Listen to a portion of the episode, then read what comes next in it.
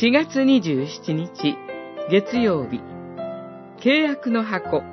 サムエル記上4章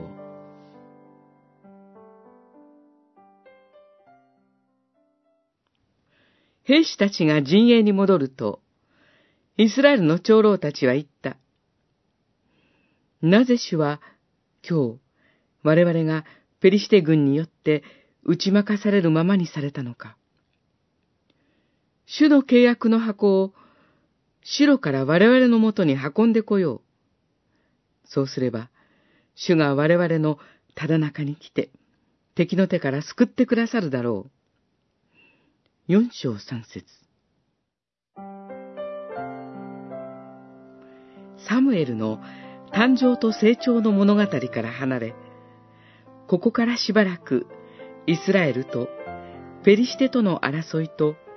それに伴う出来事が描かれます。その頃は、イスラエルには王がなく、それぞれ自分の目に正しいとすることを行っていた時代でした。詩式21章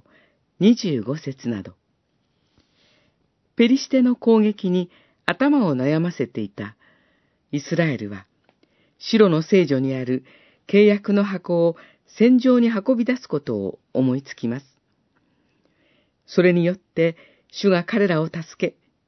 ペリシテとの戦いに勝利できると考えたからです。しかし、結果は彼らの思い通りにはなりませんでした。戦いに敗れただけでなく、契約の箱自体も奪われてしまいます。イスラエルにとって予想外の出来事は、実は必然のことでした。彼らは契約の箱を担ぎ出す前に、その箱の中に何が収められているかについて、よく考えるべきでした。それは、実会が記された二枚の石の板であり、そしてまさに実会に背くことを当時のイスラエルは行っていたのです。主なる神は、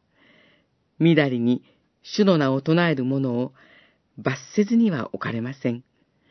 出エジプト記二十章七節など。